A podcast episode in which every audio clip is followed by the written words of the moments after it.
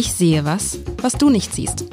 Der Podcast über berühmte Bilder mit Alexander Klar, dem Direktor der Hamburger Kunsthalle.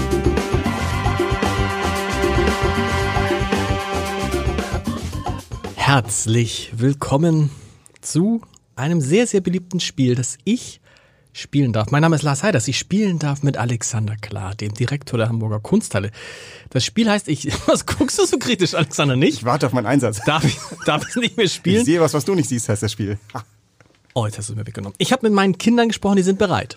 Die Kinder sind bereit. Wir wollen ja in, in der allerletzten Folge, die hoffentlich möglichst lange hin ist, wollen wir ja mit Kindern das spielen. Ja. Ich sehe, meine Kinder sind bereit. Okay, dann sind's meine auch wahrscheinlich.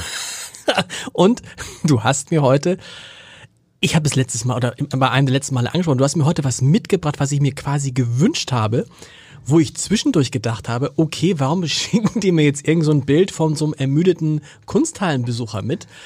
Also, darf ich einmal beschreiben, wo über, wo- wo- worum es, äh, was man auf dem Bild sieht, was ich glaube auf dem Bild zu sehen. Ich sehe auf dem Bild einen Mann, der sitzt auf einer Kiste, auf einer hohen Kiste, hier ist auch ein Holzstamm und hält ein, das muss ich gleich mal entziffern, was da drauf steht, hält ein Plakat in der Hand, das ist so ein bisschen runter, äh, äh, äh, übersetzt, ich, ich arbeite für Essen und im Hintergrund ist so eine Wand, die ist total bekrittelt. Da ist ein S und so ein Dach und also ist also, als ob man mal einem meiner Jungs eine Spraydose in die Hand gegeben hat. Und ehrlich gesagt, als ich dieses Bild mal irgendwann sah, bei, bei, bei einer Durchsicht eines, weiß, weiß ich, ob es ein Katalog war, habe ich gedacht, ja, das ist so eine Aufbaupause. Weißt du, da hat sich einer der Typen, der das Hingesetzt. Aufbau hingesetzt und ich befürchte, was heißt ich befürchte, ich sehe jetzt, was, ich sehe was, was du nicht siehst, das ist kein echt, ist das ein echter Mensch? Doch, ist es ein echt, ist es, ich kann es nicht sagen. Täuschend, oder? Täuschend echt, aber es ist kein Mensch. Oder es ist eine Figur in, mit, so, einem- mit so einem Holzfällerhemd und Jeans und Turnschuhen, die das Hemd hochgekrempelt, so ein Schnauzbart, so ein Dieter Setschitz Schnauzbart, Wuschelhaar, ähm, so, so ein Haar eher so von äh, so ein Sané-Haar, ne? Wie heißt der? Der äh, Leroy Sané vom Bayern München. Boah. So, das ist es. Und das ist aber jetzt eine Figur, die sitzt da und das ist das, das gehört alles zusammen. Das ist alles ein Alles einziges ein Kunstwerk. Ding, inklusive des, äh, des Sprays im Hintergrund. Ich kann die Materialien mal vorlesen. Also das ist ein lebensgroßer Mensch, der da sitzt. Okay. Und wenn man äh, in die Kunsthalle unten in den Sockelbau reinkommt und so aus dem Augenwinkel rechts zuckt man mal zusammen, weil äh, morgens um neun darf da niemand sitzen. Genau. Äh, Aber der sitzt da, der sitzt da immer. Also die, die Materialien, ganz wunderbar. Glasfaser, verstärktes Polyester, Ölfarbe, diverse Materialien in Klammern Textil, Haare, Kunststoff, Holz, Pappe, Sprühfarbe. Also es ist eine, eine Puppe. Es ist von, sag wer es gemacht hat. Wie heißt der Künstler? Homeless Dwayne- Person. Homeless Person. Genau, Dwayne Hansen, Ja. äh, die Lebensdaten von 1925 bis 1996 und genau, Homeless Person, also Obdachloser aus dem Jahr 1991. Aber er hat so ein bisschen 80er Jahre Look, insofern Das habe ich gedacht, weißt du was? Wenn das in den, in den, äh, wann ist das gemacht? Von 91. Wenn das, wenn so in den, in den, im Jahr 91, müsste ich auch noch wissen, ein Obdachloser aussah. Der Obdachlose von 91 ist, ist heute irgendwie der angesagte äh, Internetmilliardär. Die laufen so, so, so rum? so laufen die, ja, so Holzfällerhemd, hochgekrempelt, Turnschuhe, eher Vollbart, aber volles Haar. Der ist ja auch braun gebrannt. Der sieht nun überhaupt nicht aus wie ein. Äh, die laufen so rum. ja, aber er, er guckt obdachlos. Weißt du was? Finde ich Er nicht. guckt, er guckt unglücklich, sagen wir es mal so. Er hat, guckt so ein bisschen nach, also was, er klingt, er guckt so ein bisschen erschöpft. Ermüdet, genau, Ermüdet, ja. es war ein harter Tag, man setzt sich hin, das habe ich auch gedacht, er hat vielleicht irgendwie, ich habe erst gedacht, als ich nicht sah, was auf dem Plakat stand, habe ich gesagt, uh, vielleicht hat der da vorher alles weggeräumt. Vielleicht stand vor dieser Wand, das war alles voll, das war ein Umzug, die, auf der letzten Umzugskiste sitzt er Und schnauft aus. und sagt, boah, eine Kiste noch und dann kann ich echt nach Hause Ja. gehen und ja, ich finde, das ist, ich finde, das ist, äh, darf ich sagen, ich finde es eine Sensation. Ja, oh, Ich holla. find's, habe ich das schon mal gesagt? Nein, nein, hast du nicht. Jetzt- ich finde das toll. Also äh, äh, sensationell findest du, dass äh, so jemand in der Kunsthalle sitzt, dass er so Ja. in der Kunsthalle sitzt? Das, Das ist ja mein Traum. Das habe ich, glaube ich, schon einmal thematisiert, ob man nicht auch, wenn jetzt einer unserer Kollegen sich einfach in die Kunsthalle setzen würde. Und die würden immer tauschen, ob das auch Kunst wäre. Und letztlich ist das ja das. Der ist kein echter Mensch und ich finde, der sieht unfassbar echt aus auf diesem Foto. Das ist un, ich finde, es ist unfassbar echt. Wobei wir gucken ein Foto von einer Installation in Ja. der Kunsthalle an, die tatsächlich unfassbar echt ausschaut. Und ja, das ist das Merkmal von Dwayne Hansons Figuren, die so seit den 70ern, äh, der war irgendwann mal in Deutschland als Lehrer und hat in Deutschland, frag mich nicht warum, äh, das Polyester kennengelernt als das Material, mit dem er arbeiten kann. Und äh, also er kommt so ein bisschen aus dem, aus dem amerikanischen Realismus und irgendwie ist er immer sehr realistisch geblieben und äh, baut dann tatsächlich irgendwann diese Figuren, die ähm, bei ihm regelmäßig. Ah, nee, ich wollte ja gar nicht so viel dozieren. Ne? Wir haben ja gesagt, wir, wir reden ja lieber drüber. Ich, äh, Ist ja ich trotzdem interessant, aber die, ich finde interessant, dass man nach Deutschland kommt und das Polyester kennenlernt, aber Ja. ich glaube, das irgendwie passt Polyester. Ich glaube, ist das nicht so eine deutsche Erfindung, Polyester? Ist das so? Ich weiß es gar nicht. Ich hab weiß es auch nicht. Äh, nur, ich habe das nur als Information kurz mitgenommen. Aber was ich finde so, ich finde, das ist, es macht, äh, dass ihr sowas habt, das ist so, das ist so lebensnah, das ist so, ah, da, da krieg, ich krieg richtig gute Laune. Echt? Allerdings will ich nicht auf die Idee gekommen, dass ein Obdachloser ist. Ah, ja, das Weil der sieht ja, weil, äh, das Hemd ist doch ernsthaft, das ist so ein Hemd, das kostet irgendwie 150 Euro heute. Die Jeans ist meinst- top, die Schuhe, Man muss heruntergekommener ausschauen. Also ich fahre ja immer am, äh, am Elbufer entlang und ähm, da begegne ich mehreren, die tatsächlich äh, deutlich äh, schlechter angezogen aussehen. Ich glaube, über den Sommer mindestens äh, leben da mehrere Menschen auf den Parkbänken und okay, das erfüllt vielleicht ähm, den, den, den, sag mal, den Anspruch von, von heruntergekommen. Wobei der eine sang neulich total toll morgens in den, auf die Elbe hinaus und Okay. äh, man hat auch ein bisschen das Gefühl, dass man da sein kann. Also all, allem Unglücke zum Trotze ist das halt auch ein Ort großer Freiheit und ich frage mich halt immer, wie, wie frei ist man, wenn man sich auswählt, an der Elbe zu wohnen. Aber das ist interessant, dass du das sagst, weil ich mich das, ich habe mich damit immer, immer mal mit beschäftigt mit dieser Frage. Wie ist das eigentlich, wenn du da bist und du musst, das klingt jetzt, ist es zynisch schon fast wieder, du musst ja nichts tun. Du musst nirgendwo hin. Dich erwartet auch keiner. Du kannst machen, was du willst. Der Tag, die Stunde, die Minute gehört dir.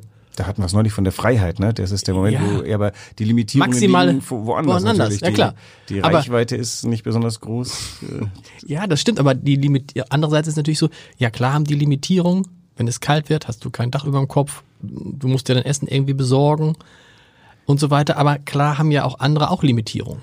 Ja, ja, aber die Frage ist natürlich, was ist die Freiheit? äh, Nichts tun zu müssen oder die ganze Zeit etwas tun zu dürfen? Also Leute wie ich würden, vielleicht sollte ich das lernen. Ich weiß nicht, einen halben Tag mal an der, am irgendwo sitzen und, und nur, nur gucken. Das wäre was, was ich vielleicht einfach auch mal üben können sollte. Würdest du es aushalten? Nein. Ich weiß es nicht. Ist nicht neulich an der HFBK eine Professur, ähm, äh, nee, es wurde da nicht was eingerichtet äh, für, für Nichtstun, also für die, für die Wahl dessen Nichts Echt? tun müssen. Ja, ja, einer der, der dort der Professoren hat, ähm, oh Gott, das müsste, müsste ich eigentlich wissen, ich habe das gelesen und fand es auch großartig. Ähm, da ging es ihm darum, dass also ähm, Nichtstun ja nicht Nichtstun ist, sondern Nichtstun ist die Wahl, Dinge nicht, Nicht zu, zu tun. tun. Und äh, das ist in einer Gesellschaft, die vollkommen hohl tritt, natürlich äh, die fantastischste Option Ja. überhaupt. Also wir sind ja vollkommen hohlköpfig produktiv. Aber was wir machen, ist ja eigentlich für die Mülltonne. Am Ende deines Lebens guckst du auf, was du gemacht hast. Und äh, okay, in deinem Fall kannst du wahrscheinlich zigtausend Ausgaben des Hamburger Abendblatts äh, abschreiten und sagen, Ja. hier, ähm, ich, ich weiß nicht, was ich ablaufen würde, ein paar Kataloge, aber ähm, wenn du dann irgendwie guckst auf die auf die äh, Hamburger Abendblatts vom äh, aus den 70er Jahren, ah, die werden schon wieder interessant. Also ja, keine Ahnung. Also was wir tun, ist halt wahrscheinlich ähm, nur so lange von Bedeutung, wie wir ihm Bedeutung geben. So ist es. Und deshalb, deshalb hatte ich mit dieser Figur jetzt anders als du offensichtlich auf den ersten Blick kein Mitleid. Na klar, wenn man dann genau in sein Gesicht reinguckt, mal abgesehen von den Augen, hat er halt diese klassischen roten Wänkchen. Das so, die, die ja viele Ja. obdachlose Menschen haben, äh, weil sie viel an der, auch natürlich, weil sie viel äh, draußen sind, weil sie viel Kälte ausgesetzt sind, aber auch weil sie offensichtlich ja auch oft gern und viel Alkohol trinken. Ich weiß nicht, ob das eine Anspielung sein soll darauf. Daran könnte man das Das erkennen. jedenfalls genau beobachtet. Genau, andererseits könnte es aber auch einfach nur sein, dass es ein Typ ist, der einfach braun gebrannt ist und viel an der frischen Luft war und jetzt ein bisschen geschwitzt hat und deshalb hat er so ein bisschen äh, rote Wänkchen. Ist interessant, dass ich das niemals, wenn das Schild nicht wäre, Würde man was anderes denken? wenn ich nee, weißt du was, wenn ich den Namen nicht wüsste, also dieses Schild, ja. Kann auch, kann auch sein, dass er dieses Schild noch gefunden hat, aber das ist ja auch, der ist ja auch so kräftig und so groß. Ein Mann, in den, wie alt mag der sein? Der ist, der ist jünger als wir, Alexander. Ja, ja, aber auch eben vom Leben gezeichneter. Wir, Findest du? naja, wenn du, das ganze Draußenleben, das macht ja auch ein wettergegerbtes Ge- Gesicht. gut, klar, aber Äh, viel Alkohol macht äh, die Wänkchen. Also Das siehst du auch. Also die, ja, ja, ich äh, sehe das schon auch, wobei ich äh, das gar nicht mit Alkohol oder so. Also ähm, was was ich ja ganz interessant finde, weil du gesagt hast, das könnte auch heute sein. Die Frage ist ein wenig, ist das womöglich ein ortsgebundener Mensch? Also will heißen, kann man dem irgendeinem Kulturkreis zuordnen? Möchte man das überhaupt? Eher wahrscheinlich nicht, wobei dem widerspricht etwas, nämlich das Graffito dahinter, was tatsächlich, das kann ich erklären, dazugehört. Genau, das muss man nochmal erklären. Das ist ein S, die ein, das ist der einzige Buchstabe. Oben ist so ein durchgestrichenes M, Ja. ein X, dann so ein und dann so Linien. Also man muss dazu sagen, das hat nicht der Künstler selber gemacht, sondern Okay. das, wir haben hier vor uns ein Konzeptkunstwerk und der Künstler hat nur gesagt, was zu tun sei. Ähm, dieses Kunstwerk darf irgendwo aufgebaut werden und da, wo es aufgebaut wird, soll ein Graffito in Landesfarben an die Wand. Ah, Daher kommt meine Frage nach dem geografischen. Ah, also das- Dwayne so- Hansen ist qua Geburt Amerikaner Aber- und das verführt so Leute wie mich mit einer leichten Amerikaskepsis zu sagen, tja, die Reaganomics, ähm, das hat halt in den 80ern äh, die Armut auf die Straßen gespült. Das ist natürlich auch ein bisschen blöd, hätte mich auch treffen können, wenn ich Ja. Amerikaner wäre. Also, was ich damit sagen will, äh, ich glaube, der Dwayne Hansen meint das Globale als äh, Reaganomics. Deswegen aber warum hat er gesagt, Farben- es müssen immer die Farben des, achso, damit die Identifikation vor Ort ähm, gegeben ist, wobei ich, ich zugebe, bei mir wirkt's nicht, ich habe das nie als deutsche Farben nee, wahrgenommen. vor allen Dingen deshalb nicht, weil man muss ja sagen, also schwarz ist dominant, dann gibt es ein bisschen rot und eigentlich nur ein Kleckserchen gelb. Ja. Also Gold. Ja. Ne? Also das, ah, das ist die Bedingung. Das heißt, das hat irgendjemand anders gemacht. Einer von euren beim Leuten. Aufbauen, beim Aufbau niemand gemacht, kann man fragen. Und da kann er machen, das ist, das ist dann völlig egal, was das ist. Der hätte jetzt auch da irgendwie Ja, ein also L, die- ein die- A, ein R, ein S genau, machen die, können. die Ansage war, es soll ein Graffito in den äh, Landesfarben. Das heißt, das Kunstwerk an, das ist interessant. Also vom Künstler stammt die Figur, die hat er Ja, gebaut. genau. Und der, der Kasten, auf dem er sitzt und Auch das, das, Plakat. also alles, was das, mit der Figur verbunden ist, also ist schon vorgefertigt, das ist, ist auch irgendwann mal hergereist. Also das ist eine Dauerleihgabe Mhm. äh, an die Hamburger Kunsthalle, ganz äh, aus der Sammlung Hannes von Gösselns, der Mhm. der Kunsthalle sehr verbunden ist. Ist schon ganz, ganz lange da, ist quasi schon irgendwie bei uns zu Hause. Und äh, die Arbeit wurde aufgebaut, dann wurde eben an der Stelle dieses Graffito angebracht. Würde die woanders hin aufgestellt, müssten wir halt neues Graffito machen. Okay. Vielleicht darf der Kurator, die Kuratorin Graffitonen. Das ist ähm, wer, wer soll das machen? Kann doch irgendjemand die machen. Brigitte Kölle kann, vielleicht hat die Brigitte Kölle das gemacht beim Aufbau, hat sie, äh, Gibt es denn eigentlich zu jedem, das finde ich interessant, wir haben schon ein paar Mal drüber gesprochen, gibt es zu jedem Kunstwerk so eine Art äh, Beipackzettel? ja, äh, nein, nicht zu jedem. Also Konzeptkunstwerke brauchen natürlich, die bestehen teilweise nur aus Beipackzettel. Okay. Also, äh, muss kurz überlegen, äh, oh Gott, mein, mein Hirn ist gerade schon wieder vollkommen leer. ähm, es, es gibt einen wunderbaren... Obwohl, wir, obwohl der Podcast ja erst seit erst elf Minuten dauert. Was ist da los? Der Geht das Tag, so der- schnell bei der dir? Tag war hart. Nein, äh, ich, mir fällt gerade der Name des Künstlers nicht ein, der wunderbar Schnüre durch den Raum zieht. Und da ist halt einfach die Angabe, in welchem, in welchem, äh, in welcher äh, Proportion und Abstand Okay. diese Schnüre zu den Wänden sind. Und da ist Und- der Beipackzettel größer als die Schnüre. Die Schnüre sind ein kleines Röllchen Schnur. Und ich habe jetzt gerade den Dan Flavin im Kopf, das ist aber nicht, der macht nämlich äh, mit Licht. Aber mir fällt der Name bestimmt wieder. Fritz Sandberg. Natürlich. Fritz Sandberg macht Schnüre in den Raum und die Schnur, das ist eine Streichholzschachtel, die kannst du mit, äh, äh, mit der Post schicken. Der Beipackzettel ist interessant. Und müsst ihr dann hinterher ein Foto machen und das dem Künstler schicken, wenn er noch lebt?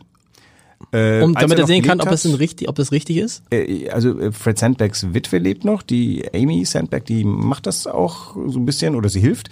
Äh, zu seinen Lebzeiten, glaube ich, hat er, ist er, glaube ich, auch irgendwo hingereist und hat das dann meistens selber gemacht oder hat eben aus der Ferne. Das war schon so, aber äh, äh, er und viele andere Konzeptualisten haben gesagt, nee, nee, das Ästhetische interessiert sie gar nicht. Es geht eben um das Konzept und die haben geklärt, was die Grundbedingungen sind. Und da muss man ja sagen, dass man, je nachdem, wie man das Graffiti ausgestaltet, den Eindruck von diesem Kunstwerk ganz schön verändern kann, oder? Ja, klar. Du kannst dahinter ja meinetwegen einen Sonnenuntergang in Schwarz-Rot-Gold machen, Ja. dann sieht das Ganze ganz anders aus. Na, ich befürchte, äh, Museen sind wahrscheinlich wie wir auch, äh, gucken mal, wie es so in dem Urzustand war und versucht dann irgendwas so zu machen, wie es Ah, als okay. der Künstler. Das erste Mal wird's vielleicht der Dwayne Hansen selber gemacht haben. Ich weiß es nicht, ich muss äh, Brigitte Kölle mal fragen, wie, wie, wie die, ich habe den Beipackzettel dazu noch nicht in die Hände bekommen. Tatsächlich würde sich das sehr verändern. Ich zum Beispiel habe das auch gar nicht so wahrgenommen. Ich sehe die Figur da immer sitzen und fand das Gekrakel an der Wand irgendwie mm, eher peripher. Ja. Ähm, ist jetzt irgendwie keine Wertung über die, Ist ja vielleicht auch gemacht hat. peripher, weil sonst würde der Künstler das nicht jemand anders überlassen, oder? Nee, bei Konzeptkunst ist, ist nix peripher, weil man mhm. alles so haben will, wie es ist. Aber ihm war vielleicht der Akzent der Handschrift nicht so richtig wichtig. Der hat nur gesagt, da müssen die Nationalfarben dran. Ehrlich gesagt, ich finde es auch nicht den allerschlüssigsten Moment in diesem Kunstwerk. Also diese Figur selber ist eigentlich vollkommen nationenlos. Deswegen war also meine Frage eigentlich vorhin schon quasi zielgerichtet. Die sollte darauf abzielen, nee, wir müssen nicht wissen, dass der Amerikaner ist und dass er, äh, sind wir diesen äh, Neokon äh, Wirtschaftsniedergang in Amerika äh, auf die, auf, auf die äh, Palme gebracht hat, sondern dass es halt einfach ähm, eine prinzipiell obdachlose Person ist. Und Dwayne Hansen, der hat immer nur, also der hat aus Polyester immer Menschen gebaut. Das er hat normale Menschen gebaut, cool. genau. Also es sind Hausfrauen. Er, er selber auch mal mit einem Modell und die sitzt, also sie sieht aus wie eine Hausfrau, er sieht aus wie ein heruntergewanzter Künstler. Es gibt äh, einen Rasenmäherfahrer, ganz großartig. So, so, das war auch wieder ganz furchtbar, mein Vorbild, meine Vorstellung von Amerika. Ein sehr massiger Mann mit einem mhm. verschwitzten T-Shirt, der irgendwie nicht sportlich ausschaut, aber so einen richtig dicken Rasenmäher-Traktor fährt. Ähm, äh, Leute, die Einkaufswagen schieben, also ganz normale Menschen, immer mehr auf der Seite von, naja, das ist äh, äh eher auf der prekären Seite. Mhm. Und eigentlich eine ganz normale Nummer, ne? Also es ist irgendwie, also es, es ist gut, was ich damit sagen will, es ist gut gemacht, es sieht toll aus, auch mit, man kann ja sogar direkt Adern sehen oder täuscht das oder so Haare sehe ich ja, da. Es ist alles äh, wirklich hyperrealistisch. Ist einfach, ja, aber ähm, Kunst. Ist yeah. das, ist das Kunst? Ist das denn noch Kunst? Oder ist es einfach eine gut gemachte das ist die Frage, die sich zum Beispiel stellt. Äh, Ein Museum wird ja gerne und zum Teil zu Recht vorgeworfen, dass es irgendwie eine, dass wir eine, sag mal, einen Bildungshintergrund vertreten, der mit sowas nichts anfangen kann. Wir beiden stochern ja auch gerade im Lehren. Wir sind noch nie obdachlos gewesen und können es uns gerade nicht vorstellen. Wenn man als Obdachloser da reinkäme, weiß ich nicht, wie man sich fühlen würde und äh, ich würde es fast am liebsten mal rausbekommen. Ich weiß gar nicht, ob das nicht tatsächlich so eine Sorte Kunst ist, wo man sich fragt, wer spricht da eigentlich gerade zu wem? Stimmt. Und natürlich das, was du immer gesagt hast, man, man sieht die Kunst immer in der Zeit. Wie gesagt, wahrscheinlich hat in den 90er Jahren ein Obdachloser so ausgesehen. Heute sehen so Startup-Jungs aus. Und man kann es missverstehen. Und man kann man denkt, man denkt rein und sagt, was ist denn, hä? Da sitzt einer. Ja klar, cool. Cooler. Weißt du, was man heute sagen würde? Also, auf, wenn man so kurz nur blinken will, cooler Typ. Der ist ja, das, die Sachen, die der andere sind ja cool. Ja. Der ist ja auch irgendwie, der ist ja auch nicht schmuddelig, weißt du? Obdachlose, die ich so im Blick habe, die haben bei den Schuhen vorne geht, geht die Kappe schon so hoch, weißt du, und mhm. guckt manchmal so ein Zeh raus und manchmal ist da auch so ein bisschen schwarz und so. Ähm, aber das ist ja bei dem, das ist ein gepflegter, gut aussehender, kommt hinzu, kräftiger, großer Mann. Die meisten Obdachlosen, die ich kenne, sind eher sehr, sehr dünn, da schlottern dann die Hosen und so, das ist ja bei dem nicht. Also ich glaube, dass man dieses Kunstwerk im nach 30 Jahren völlig missverstehen kann. Naja, also was man nicht missversteht, der Blick ist ja eher, also wenn das ein Start-up-Mensch ist, dann ist der Start-up gerade pleite gegangen. Äh, glücklich guckt er, wie gesagt, nicht, so eher ein bisschen erschöpft oder, oder heute war ganz schön ja. viel Arbeit im Start-up. Aber Start-up heißt ja nicht gleich, also ich habe vorhin gesagt, das könnte auch so ein Start-up-Milliardär sein, das nehme ich zurück. Start-up heißt natürlich auch, oh, harter Tag, mal ja, sehen, ob es klappt. Selbstausbeutung. So. Ja, also und jetzt, jetzt, äh, ich meine, jetzt machen wir uns schon Gedanken über ein Feld, von dem wir nichts verstehen, nämlich Obdachlosigkeit, aber vielleicht generiert auch jede Form von äh, Wirtschaft ihre eigenen Obdachlosen. Das waren vielleicht damals Leute, die schlicht und einfach erstmal nur unemployed waren und die dann irgendwie ihre Rechnungen bezahlen können und dann waren die ratzfatz aus der Wohnung rausgeflogen. Da musst du nicht ein halbes Jahr über deine Schuhe ablatschen, sondern da brauchst du ganz dringend Arbeit, dann machst du diesen Zettel will work for food, setzt dich nicht weit weg von da, wo du gewohnt hast und hoffst, dass es irgendwie funktionieren möge. Haben wir gerade ja vor uns gehabt. Bei Corona war es ja diese Essensausgabeschlangen haben wir gedacht, wow. Das kann sein. Das kann sein, dass natürlich jemand ist, der gerade erst, das würde auch diese, würde vieles von dem, was wir gesagt haben, erklären, ähm, der gerade erst seinen Job verloren hat und vielleicht seinen damit auch seine Wohnung, was in Amerika ja, ja relativ schnell gehen kann. Das hängt, glaube ich, zusammen, wenn ja. ich das nicht falsch verstehe. Also da ist einfach die Sozialsicherungssysteme, die wir uns da so angehäuft haben. Und ähm, wir haben das ja bei uns im, im Museum auch äh, verbunden mit dem Begriff der Gerechtigkeit. Wir haben so Fragen an die Kunst gestellt, mhm. habe ich gesagt. Also ähm, und da haben wir unter dieses Bild Gerechtigkeit mit Fragezeichen gestellt. Und ähm, ich glaube, das funktioniert auch wieder. Das funktioniert lustigerweise sogar bei deinem Startup-Milliardär, weil mhm. auch äh, bei der Frage der Existenz von Milliardären fragt man sich, ob das jetzt so gerade gerecht ist. Also es geht in beide Richtungen. Wir, die wir so irgendwie im fetten Mittelfeld sitzen. Wir ähm, sind irgendwie das Sandwich dazu. Aber Stimmt. Äh, gibt wahrscheinlich eine Menge Leute, die sich angesichts meines Gehaltes auch fragen dürften, ob das gerecht ist. Ich frage es mich manchmal auch. das macht dich sehr sympathisch. Ja, ja.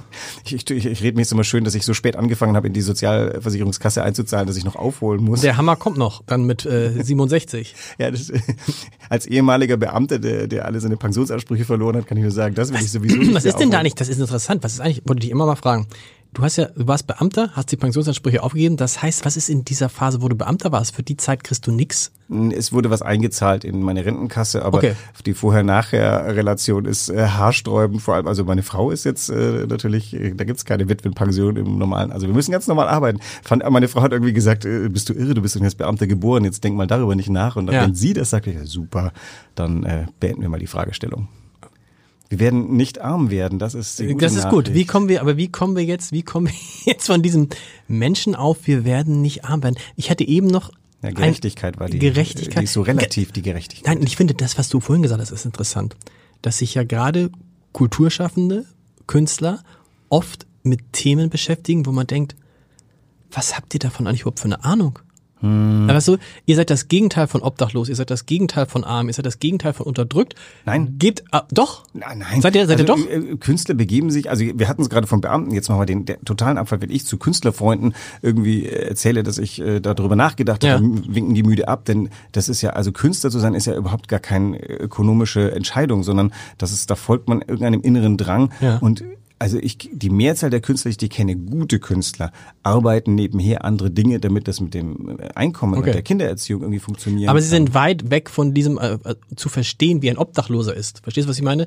Also dieses, Es gibt Künstler, also gerade heute habe ich äh, in der Zeitung gelesen äh, von einem Künstler, den ich kenne, Jens Risch, der nicht, also ich, ich weiß von ihm, der macht Knoten. Und äh, der hat irgendwann beschlossen, äh, das ist das, was er machen will. Und wenn man damit kein Geld verdienen kann, dann äh, sei es auch drum. Toll, er ja. macht Kunstwerke Ja, aus Knoten, Knoten. die aus Knoten entstehen. Der verbringt seine Zeit damit. Da sind wir jetzt auch wieder bei diesem Punkt, den wir vorhin hatten.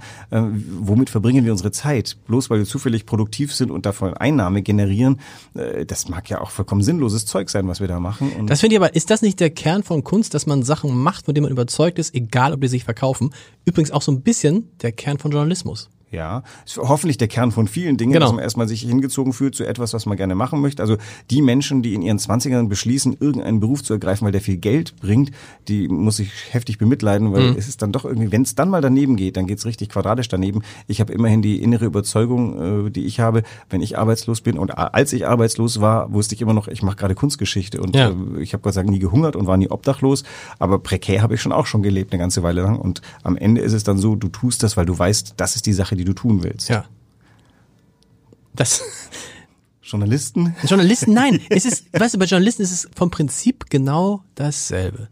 Weil ich bin ja nicht Journalist geworden mit dem Anspruch, mit den Texten, die ich schreibe oder mit den Dingen, mit den Podcasts, diesen Podcast jetzt zu machen, was ist, ich finde ihn richtig, ich finde es ist gut, über Kunst zu sprechen. Ich persönlich lerne viel und hoffe, dass Leute daran Spaß haben und so. Aber da steckt ja jetzt im Moment kein ökonomisches Ziel dahinter. Und bei, bei äh, Journalismus schließen sich eigentlich ökonomische Ziele für den Journalisten per se aus. Das treibt ja dann manchmal auch die Verlagsleute wahrscheinlich zur Verzweiflung, wo du sagst, nee, wir müssen für die Geschichte müssen wir es recherchieren, das kostet richtig viel Geld. Einfach weil die Geschichte gut ist. Ja. Du kannst ja nicht messen, ob diese Geschichte jetzt so und so viele hunderttausende Die Frage Abonnenten ist, gebracht wirst hat. du bezahlt? Für die gute Geschichte, die richtig ist oder für die Geschichte, die viel gelesen wurde und Geld gebracht haben wird? Da kommen wir dann zu der, vom Obdachlosen zum bedingungslosen Grundeinkommen und fragen uns, warum kriegen nicht alle Menschen exakt dasselbe Geld gezahlt? Weil produktiv ist jeder auf seine Art und Weise. Der eine so, der, die andere so. Und äh, ist das nicht deutlich gerechter, wenn wir alle dasselbe ausgezahlt bekommen und das Absolut. machen, was wir für richtig finden und dadurch beitragen zum Besseren der Gesellschaft? Die Frage wäre dann nur, ähm, tatsächlich, ähm, wenn alle das Gleiche kriegen, was ist mit denen, die ein bisschen mehr gehen, also die ein bisschen, die eine tolle neue tun's Idee aus haben. Überzeugung, Tun, die genau. aus Spaß, wenn dies aus aus über, Interesse. wenn das bei allen so ist, bin ich sofort dafür, das bedingungslose Grundeinkommen Ja, einzuführen. du müsstest halt sicherstellen, dass jeder machen kann, was er will. Auch das Klar. eine Schwierigkeit. Woher weiß man denn mit 21, was man denn wirklich machen will? Dann müsste man also sagen, ihr habt auch noch zehn Jahre Zeit, drüber nachzudenken. Ich glaube, eine Gesellschaft wird besser und produktiver tatsächlich, wenn dieses Narrativ des Geldes, also Geld ist, viel Geld ist gleich Erfolg, wenig Geld ist gleich Misserfolg. Das ist äh, entsetzlicher Humbug, weil es Absolut. geht natürlich total was verloren. Und das würde natürlich helfen, wenn wir alle äh, dasselbe bezahlt bekämen. Ich müsste mich nicht blöd rechtfertigen, dass ich irgendwie zu spät angefangen habe, die Sozialkasse einzuzahlen. Man könnte wahrscheinlich auch unbefangener an die Sachen herangehen, die man will. Man könnte sogar wechseln. Es soll ja Leute geben, die in ihrem 40. Lebensjahr feststellen, nee, ich will noch mal was vollkommen anderes Klar. machen. All das. Aber weißt du, was ich mir dann frage, ist, wenn dann jeder machen kann, was er will, was machen wir, wenn keiner Zahnarzt werden will? es, die Welt ist so verschieden. Ich kenne Leute, die, ein guter Freund von mir wollte Zahnarzt werden. Ja. Zugegebenermaßen, das war jemand, der gesagt hat, ich will Geld verdienen. Okay, siehst du, ich meine, weil es gibt ja so Jobs, wo du denkst, okay, die muss jetzt auch eine machen. Ich glaube, Radiologe gehört vielleicht auch dazu. Und die Radiologen, die ich kenne, machen das natürlich auch, weil es interessant ist, aber auch, weil es extrem gut bezahlt ist. So, ja, während Kinderärzte zum Beispiel das machen, weil sie eine oder Allgemeinmediziner weil sie so eher so eine Mission haben. Die können nicht, also es gibt ja so Sachen, die machst du vor allen Dingen, dass du eigentlich gibst in dem Bereich etwas, was viel, viel schöner wäre, aber ich mache jetzt mal das, weil ich krieg Schmerzensgeld dafür. Naja, ich glaube, das ist eine Frage der Wertigkeit. Würden wir alle uns darin einig sein, dass äh, Erziehung das Wertvollste ist, dann wären ja die bestbezahlten Menschen Lehrer und Erzieherinnen. Ähm, äh, und am Ende wäre es da wiederum nicht die Frage des Geldes, sondern der gesellschaftlichen Wertschätzung. Wenn wir uns alle einig sind, dass dieser Shit-Job ähm, ein Klo zu reinigen, mhm. das wirklich Wichtigste ist, weil sonst würden es würde Typhus und ich weiß nicht was durch, dann würden wahrscheinlich viele Leute sich finden und sagen, diesen Job will ich machen, weil ich will zur besseren Gesellschaft die Klos ja. reinigen. Das ist eine Wertegeschichte, eine Anerkennungsgeschichte. Darüber und darauf kommen wir und von Kunst aus von, von, von, nee, von diesem von diesem wunderbaren Bild. Wir könnten jetzt noch stundenlang, vielleicht machen wir es noch einmal kurz, darüber sprechen. Das ist für mich ja auch unerklärlich. Warum zahlen wir den Menschen, die sich um das Wichtigste in unserem Leben kümmern, nämlich um unsere Kinder und vielleicht später um unsere Eltern, wenn sie gepflegt, teilgepflegt werden müssen. Aber nehmen wir, nehmen wir mal die Kinder. Warum zahlen wir Erziehern und Lehrern im Verhältnis so wenig Geld? Gerade Lehrern finde ich gar nicht so wenig, aber Erzieher. Warum eigentlich? Naja, vielleicht müssen wir bei uns selbst anfragen und überlegen, wofür geben wir welches Geld aus und in welchen Teilen. Ähm, das führt dann dazu, dass man sich fragt, wollen wir nicht selber entscheiden, wo wir unser Geld hinschicken? Dann würden die Steuern anders verteilt mhm. werden. Ähm, all diese, also wenn du jetzt fragst, warum tun wir das? Wir tun das ja gar nicht. Der Staat, die, das äh, Ökosystem, Steuer und, und Ja, pass auf, aber ich sag dir, als, als in Hamburg, als in Hamburg äh, umgestellt wurde, das System, das habe ich mitgekriegt von Eltern zahlen Kita-Beiträge und die Stadt zahlt komplett die Kita-Beiträge. Das ist ja in Hamburg einzigartig in, in, Deutschland. Also da hast du eben noch, keine Ahnung, frag mich nicht, 2000 Euro, 3000 Euro Kita-Beitrag im Jahr gezahlt und plötzlich zahlt es, hast du nichts mehr oder nur einen Teil gezahlt. Da hätten natürlich jetzt alle Eltern sagen können, zum Beispiel in unserer Kita, weißt du was, ich ist doch egal, weiter. ich zahle weiter und ich mache es vielleicht so, ich zahle den gleichen Preis, kann ich noch steuerlich absetzen, in Wahrheit zahle ich nur die Hälfte. Ja. So, war jetzt nicht direkt so. Ja, vielleicht weil es auch nicht thematisiert wurde. Ich Doch. Hab, äh, mein, Wurde das als Option thematisiert? Natürlich. Ah, okay, äh, entsetzlich. Ich habe in der, meine Kinder sind in, in eine private Kita gegangen und da war es so, wir Eltern haben, waren die, wir waren die Arbeitgeber und wir haben immer ein bisschen weniger gezahlt als die staatlichen Kitas, mhm. aber wir haben mehr gegeben. Und äh, das Ergebnis war, wir waren sehr beliebt. Also mehr gegeben heißt, wir haben mit den äh, Erzieherinnen vereinbart, was denn die wichtigen Dinge sind. Um, und wir haben dann einfach über das Pekuniäre hinaus, weil wir, wir konnten halt immer nicht sicher sein, dass wir als Eltern immer genügend zahlen können. Ich habe gesagt, okay, wir bleiben da unten. Aber alles, was quasi zusätzlich reingekommen ist, haben wir mit den Erzieherinnen äh, in Dinge gesteckt, die sie wollten, teilweise eben bezahlt ist. Also wir haben auch Boni gezahlt. Mhm. Ähm, aber wir haben auch, keine Ahnung, wir haben gesagt, habt ihr Lust, dass wir mal eine Reise machen irgendwo hin. Und das war nicht so nach Gutsherrenart, sondern wir geben mal unser Geld zur Reise. Und das, das war immer, den Erzieherinnen war freigegeben, dieses Geld einzusetzen. Wir haben ja gesagt, wir können nur so und so viel Geld garantieren. Alles darüber hinaus wird verteilt. Und das führte, glaube ich, zu einer hohen Zufriedenheit, obwohl die Nomine natürlich wir weniger gezahlt haben, als wenn sie nebenan in die staatliche Kita gegangen wären. Eine schöne Geschichte. Wir müssen zum Schluss kommen, weil wir haben unsere alte Regel überschritten. Oh nein. Wir haben 25 das Minuten überschritten. Groß, das Thema ne? war groß. Vielen Dank. Nächste Woche wird's wieder klassisch. Ich kenne dich. Du machst immer den, der Wechsel ist wichtig genau. im Leben. Es ist noch abstrakt. Nein, es, machen wir nicht. Wir gucken. Bis nächste Woche. Vielen Dank.